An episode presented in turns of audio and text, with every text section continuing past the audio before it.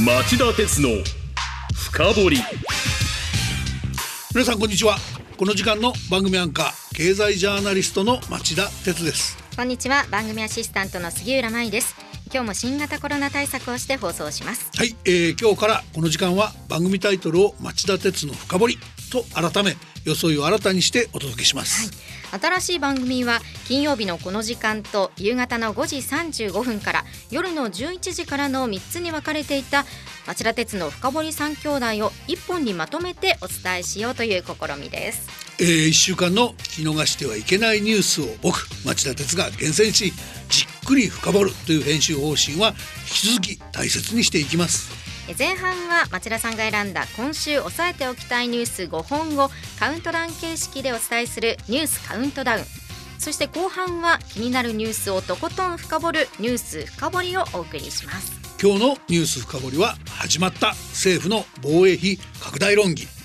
財源は法人税と所得税の増税化と題してお送りします。私たち二人で引き続き精一杯務めますのでよろしくお願いします町田鉄の深掘り。この番組は NTT グループ三菱商事ジェラの提供でお送りします。町田鉄の深掘り。今週のニュースカウントダウン。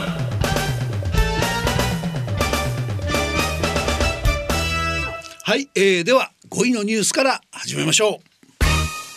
水曜日ロシアの大統領府がウクライナ4州の併合を正式に発表。発表によればプーチン大統領は火曜日ウクライナ東部のドネツク州とルハンシク州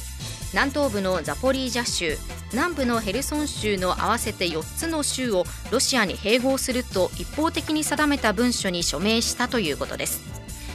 こうしたロシアの動きに対してウクライナ大統領府は同じ日ゼレンスキー大統領がロシアによる一方的な併合は無効だとする大統領令に署名したと発表。ロシア側を強く牽制しています。このロシアによるウクライナ領の併合強行はプーチン大統領の思惑通りに進むとは考えにくいようです。続いて4位のニュースです。ウクライナ領の併合を強行する前の日、ロシアの国防省が苦戦を認める異例の発表。ロシア国防省は月曜日、ウクライナ南部ヘルソン州で、ウクライナ軍が防衛網深くに侵入したとし、苦戦を認める異例の発表を行いました。ウクライナのゼレンスキー大統領はビデオ演説で、複数の州で新たに集落を奪還したと発言。海外の通信社もウクライナ軍がドニプロ川の西岸沿いに1日でおよそ30キロ進軍したとしてロシアの侵略開始後南部では最大の突破と報じています。先を急ぎましょう。3位のニュースはこれです。月曜日臨時国会が召集され岸田総理が所信表明演説。演説からは就任直後に多く使った分配という言葉が消え日本経済の再生が最優先だと言明物価高円安への対応構造的な賃上げ成長のための投資と改革の3つを重点分野として挙げました。また防衛では反撃能力の保有の検討を加速するとしました、え、岸田総理はロシアのウクライナ侵略そして中国が領土的野心を隠さない東シナ海と南シナ海の情勢に触れた上で抑止力と対処力の強化が最優先の使命でありその観点から防衛力の5年以内の抜本的強化が必要だと強調いわゆる反撃能力などの検討を加速すると述べました。はいただし抑止力や反撃力には核武装まで必要だという議論をする政治家もいますから、暴走させない慎重な議論が必要になりそうです。2位のニュースはこれです。日本上空を通過した火曜日の弾道ミサイルに続き昨日も北朝鮮が短距離弾道ミサイル2発を発射。岸田総理は韓国のユン大統領と電話協議を行いアメリカを加えた3カ国で協力して対応することを申し合わせました。一方火曜日の弾道ミサイル発射の際 J アラート全国瞬時警報システムが必要のない東京の小笠原諸島などに誤って発信されたり逆に青森県などへの発信が遅れる不具合が発生。これまでも動作不良や誤報を繰り返してきた J アラートの実効性をめぐる議論が再燃することになりそうです。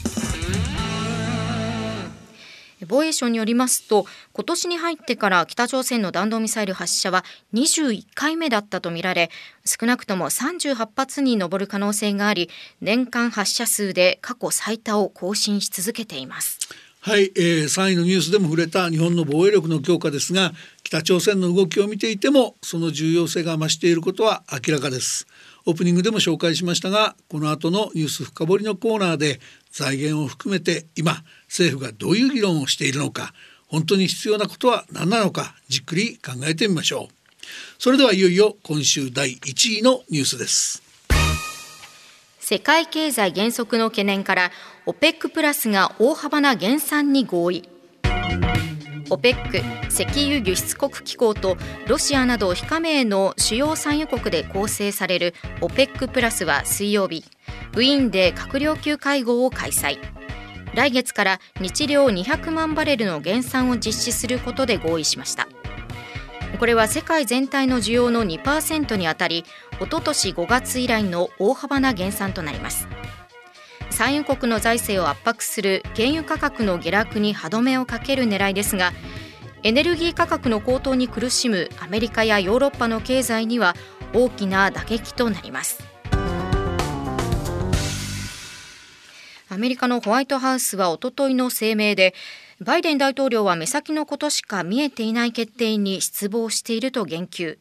この決定はエネルギー価格上昇ですでに混乱している低所得中所得国に最も大きな負の影響をもたらすとも指摘しました。えー、OPEC プラスに限らず我々日本人も世界経済の減速への警戒感を強めるべきでしょう。今週は世界一の経済大国アメリカの経済の先行きを懸念させる指標の発表が相次ぎました、はい、一つは月曜に ISM アメリカサプライマネジメント協会が発表した9月の製造業景況感指数ですアメリカの9月の製造業景況感指数は8月から1.9ポイント低下し50.9と経済活動の拡大縮小の境目といわれる50に迫ってきました。この低下の背景には新規受注の悪化があります。そしてもう一つは火曜日に発表された雇用動態調査です。季節調整済みの非農業部門の求人件数が速報ベースで前の月から111万7000件も減って1005万3000件にとどまりました。はい、この現象は新型コロナウイルスの感染が広がった一昨年4月以来の大きさです。はい、とはいえ求人の水準はまだ高いのですが同じ日現地の新聞報道で GAFA の一角であるアマゾン・ドット・コムが主力の小売事業で採用を凍結することが報じられ雇用の先行き不安を裏付ける形になりました。FRB アメリカ連邦準備理事会が経済を犠牲にしてでもインフレ退治を優先するという姿勢を変えない中だけに OPEC プラスでなくてもアメリカ発の世界経済の減速は先行きの大きな懸念材料とみなさざるを得ません、はい、ましてや日本の消費者にとっては今回の大幅減産で原油価格が再び上昇すれば原油高が円安に加わりこれまで以上に厳しい物価上昇に直面するリスクもあります。今週スタートしたばかりの今年度の後半ですが来年度にかけてはかなり厳しい時期になるかもしれません。それともう一つ、はい、原油の価格の下げ止まりもしくは値上がりはウクライナ侵略に対する西側のロシア制裁の効果を薄れさせてしまう問題もあります来月11月に連邦議会の中間選挙を控えているアメリカのバイデン政権が原油の輸入再開を狙ってベネズエラへのベネズエラへの、えー、制裁の制裁を解除するなど何らかの対抗策を打ち出すかも注目しておく必要がありそうです。以上町田さんが選んだ今週の1位から5位の政治経済ニュースでした。今日の深掘りさあここからはニュース深掘り。今日のテーマは始まった政府の防衛費拡大論議。財源は法人税と所得税の増税化です、えー、ロシアのウクライナ侵略。尖閣諸島と南シナ海各地で領土的野心をむき出しにしているばかりか台湾への軍事的圧力を増大する中国。そして弾道ミサイルの発射を繰り返すと同時に核兵器の開発に執念を燃やす北朝鮮。このところ極東地域では平和への脅威が高まる一方です、はい、地政学的に見て日本は防衛力を強化せざるを得ない状況に追い込まれています。さもないと外交の場においても相手国から足元を見られてしまい平和の維持がおぼつかなくなる恐れもあります。防衛力の強化はまさに待ったなしの大きな課題となっていると言わざるを得ないでしょう。確かにカウントダウンのコーナーの2位のニュースでもお伝えしましたが私たちの頭上を北朝鮮の弾道ミサイルが飛び交いその危険を知らせてくれるはずの J アラートが誤作動してしまって正確な情報を伝えてくれないといったこういった現状では私たち国民安心して暮らしていくことはできませんよね、うん、今回議論になっている防衛力の向上についてはちょっと反対できないというような雰囲気ありますよね。その通りですよね。極東を取り巻く情勢を見ていると防衛力の強化は避けて通れないと、うん、えー、僕も強く感じています、はい、ですが一言に防衛力の強化といっても一体何をどう強化すればよいのか、うん、食料やエネルギー経済などの安全保障まで視野に入れると考慮すべきポイントは実に幅広い分野に及びますよね。そ、ね、の一方で日本はもともと巨額の財政赤字を抱えて台所事情が厳しい国です。えー、防衛費といえども無駄遣いをすることは日本の財政への信頼性を損なうばかりか。納税者にとって許し難い行為と言わざるを得ません。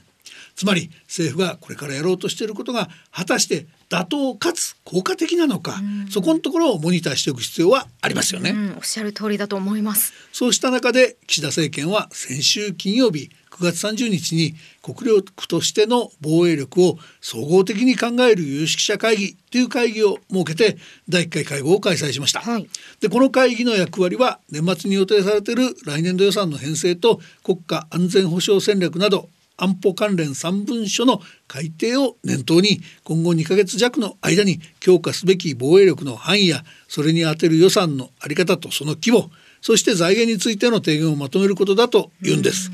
なので今日はまずこの有識者会議を通じて岸田総理岸田政権が何にコンセンサスを得ようとしているのか防衛費の増額のポイントはどうなっているのかそのあたりをフォローしてみましょう、はい、その上で今の政府の目指している方向が過不足のない防衛力整備と本当に言えるのか検証してみたいと思います、まあ、その会議の議論を見れば岸田政権が取り組もうとしていることがある程度つかめるというわけですね。その通りです。では早速紹介してください。はい、えー、ではまあ政府というか事務局を務める内閣官房国家安全保障局がこの有識者会議に提出した資料えー、安全保障環境の変化と防衛力強化の必要性というタイトルなんですが、はい、これを読み解いていきましょう、えー、この資料は表紙込みで21ページあるんですが半分以上費やして極東の軍事的緊張の高まりを指摘しています、えー、中では1999年の時点では圧倒的に有利だったアメリカ軍の力が相対的に低下しており2025年になると戦力バランスは中国側の優位に傾くという分析を示しています。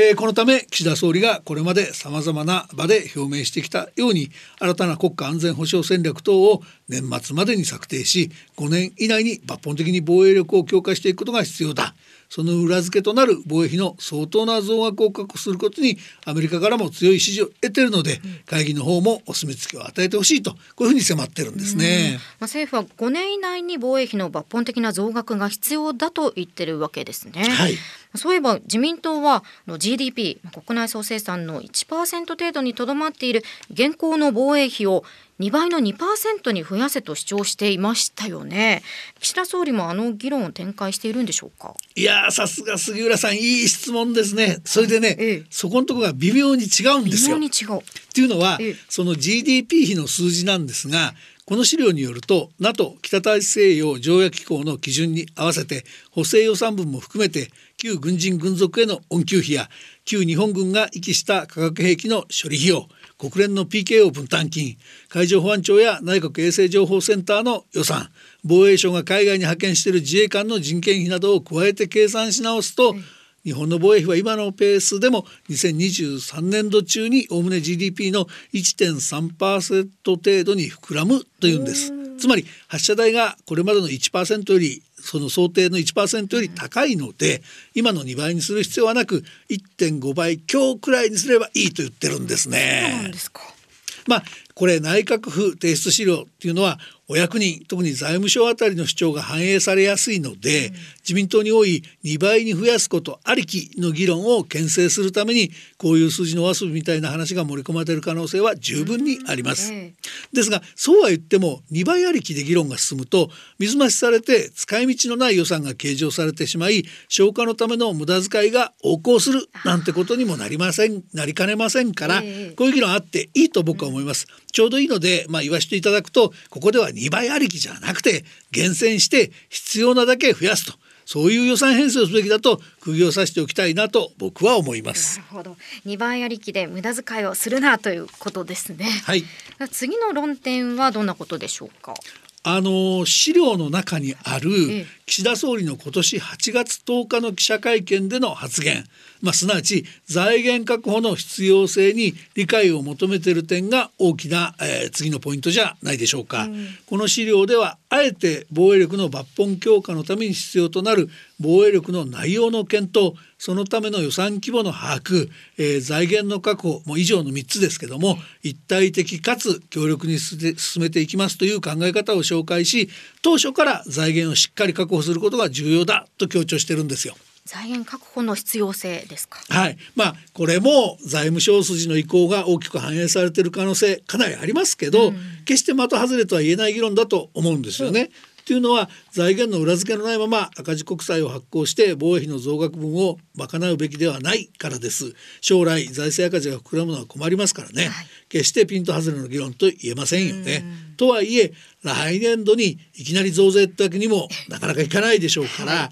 当面はつなぎ国債などと呼ばれる赤字国債で賄う。でその上で、えー、東日本大震災の時の復興復興増税なんかを参考にして一定期間後に法人税と所得税を増税することをきちんとルール化した上で防衛費の増額に充てると。この辺が落としどころという線で財務省あたりが構想している模様なんですよね。えーえー、でまあアメリカを含めて NATO 所得を見ても防衛費だから国防費だからといって財政規律をないがしにするようなことは決してしてませんから、うん、この議論もリーズナブルと言えるんじゃないでしょうか。うん、でも増税なんですよね。はい。町田さんこの増税には賛成なんですか？まあ言いにくいけど、僕は条件付きの賛成です。条件付き。はい。というのはあの財務省あたりがあの今回のモデルとして考えている東日本、えー、復興増税ですけども東日本大震災復興増税ですけども、はい、増税ありきで潤沢な財源を確保しちゃったがゆえに逆にこんなにあるやって無駄遣いが横行した問題がありましたよね。はい、なのでここは防衛力強化を厳選してワイズスペンディング賢い支出に徹することで増税が最小限でとどまるようにやると。そういうことならば反対しないと、まあ、これが、まあ、こういう条件つけるっていうのが僕の考えです。あと所得税の増税についてですけど、はい、円安物価高伸びない実質賃金庶民は苦しんでるわけですから、その庶民への配慮は決して忘れないで無茶な増税にはならないようにしてほしいですよね。ただここで揉めそうなのは法人税の増税の方じゃないですかね。経団連の戸倉会長が月曜日経済同友会の桜田代表幹事が火曜日それぞれ法人税の増税に難色を示しているからです。声が大きい人が騒ぐと政府が腰砕けになる可能性は決して小さくありませんよねその桜田さんなんですが国民のための防衛であれば国民全員から負担能力に応じて徴収するのがあるべき姿取りやすいところから取るというのは筋が通らないなんておっしゃっていましたよね。うんこの桜田さんの主張ですけどちょっと僕はうなずかうなずくの難しいかなって感じするんですよね。ええっていうのは戦争になった場合ですけど国内の生産活動や内外の物流活動が滞って企業経営が甚大な被害を被るのは明らかでしょということは防衛力強化して戦争回避されるならこれは企業にとっても大きなメリットがあるわけでそれは相応の負担をするの当然だと思いますよね、はい、そもそもこの20年ほど続いた企業誘致のための世界的な法人税率の引き下げ競争の時代は、えー、アメリカのバイデン政権のリーダーシップによって今終わりを迎えようとしてます。これが今回消費税ではなく法人税を防衛費増額の主たる財源に充てようという考え方が出てきた背景でもあるんですよね。はいで専門家の間では今回の法人増税は過去20年余り低く抑えられてきた法人税の実効税率を元に戻すだけなんだっていうような試算もあります。えー、まあ経済界はあんまり、えー、自分たちの利益を主張するんじゃなくてここは即戦して協力を表明すべきなんじゃないでしょうかね。では財源が確保できたとして強化すべき防衛力としては何が考えられるのかお知らせの後深掘ります。今日の深掘り。ニュース深掘り。今日のテーマは始まった政府の防衛費拡大論議。財源は法人税と所得税の増税かというテーマでお送りしていますまあ、お知らせの前は財源の確保特に法人税増税についてお話ししましたがでは財源が確保できたとして強化すべき防衛力としては町田さん具体的に何が考えられるんでしょうか？はいここは有識者この段階に提出された資料を見るといろいろ細々書いてあるんですけど、まあ、僕が防衛省幹部に取材したところ外せないポイントは2つだと思います。はい、2つというのは継戦能力の向上、まあ、戦いを続けるつなげると書いて、えー、継戦能力と言いますが、うん敵のミサイルを叩く、えー、反撃能力と合わせて2つが、えー、重要だと考えられます。その継戦能力何ですか？あのまあ戦争を続けられる能力という意味なんですけど、うん。はあ、あの要するに十分な弾薬の在庫の確保なんです。弾薬の確保今まで防衛省は戦争が起きる可能性は低いと考えて、ええ、防衛予算といえば新しい装備品の価格にばっか重点を置き、えー、弾薬の確保などは後回しにしてきた経緯があるんですね。で通常の弾薬の在庫は最大で2ヶ月ぐらいしか持たないとされてます。2ヶ月ってそれ大丈夫なんですか？いや大丈夫なわけありませんよね。でこの大学の問題について言うと、はい、中でも特に問題なのは目標に正確に命中させる精密誘導弾なんです、ロシア軍がウクライナで劣勢になってきた原因の一つとしても精密誘導弾の不足がよく指摘されますけども、えー、自衛隊の継戦能力として見ても精密誘導弾が数日分しかないって言われてるんですよね。えー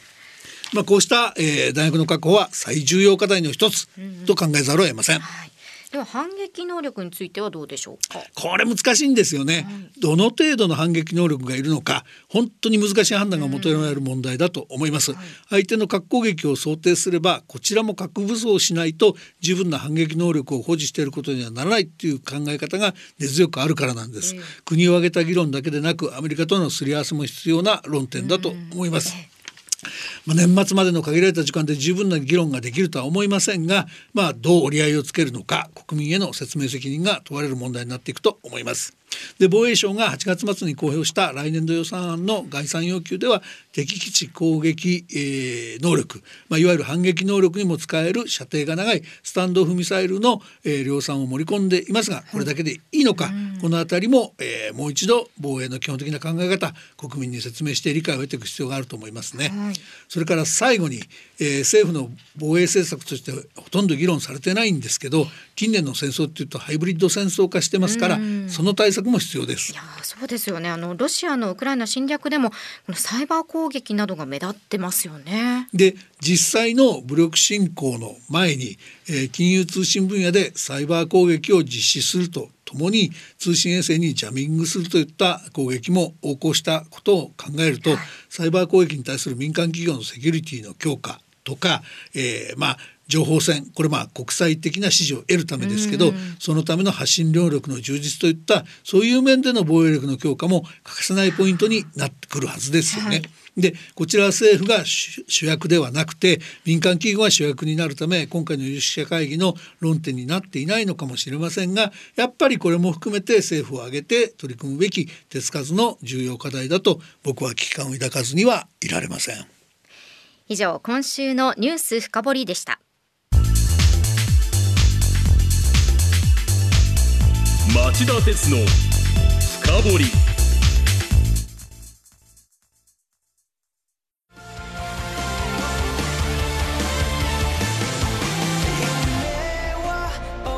本気で夢を追いかける時。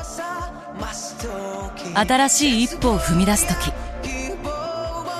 大切なものを守りたい時。誰も見たことがないものを作り出す時。自分の限界に挑む時。絶対できないと思って始める人はいない。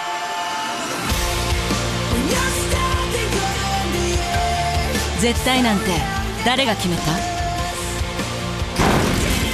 ？CO2 が出ない日を作る。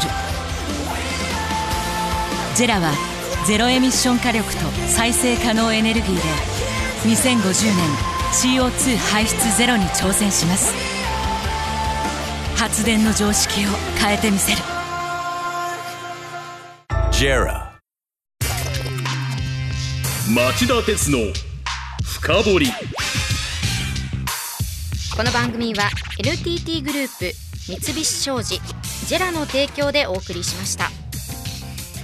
さて町田鉄の深掘りそろそろお別れの時間です。はい、あの先ほど最後に言うべきこともう一つあったと思ってるんですけど、はい。各国別のシェルター普及率スイスとかイスラエルが100%ノルウェーが98%アメリカやロシアが8割近い8割前後なのに対して日本は0.02%なんですよね。少なすぎますねで核攻撃があったら地下鉄に逃げろなんて言ってますけど、その地上が、えー汚染された時にそれを除去するような空調システムもできてません。なのでそういった幅広い視点も必要になってくると指摘しておきたいと思います。町田鉄の深掘り30分になり内容もパワーアップして来週以降もお送りしてまいりますでは来週金曜午後4時に再びお耳にかかりましょう。さようなら。さようなら。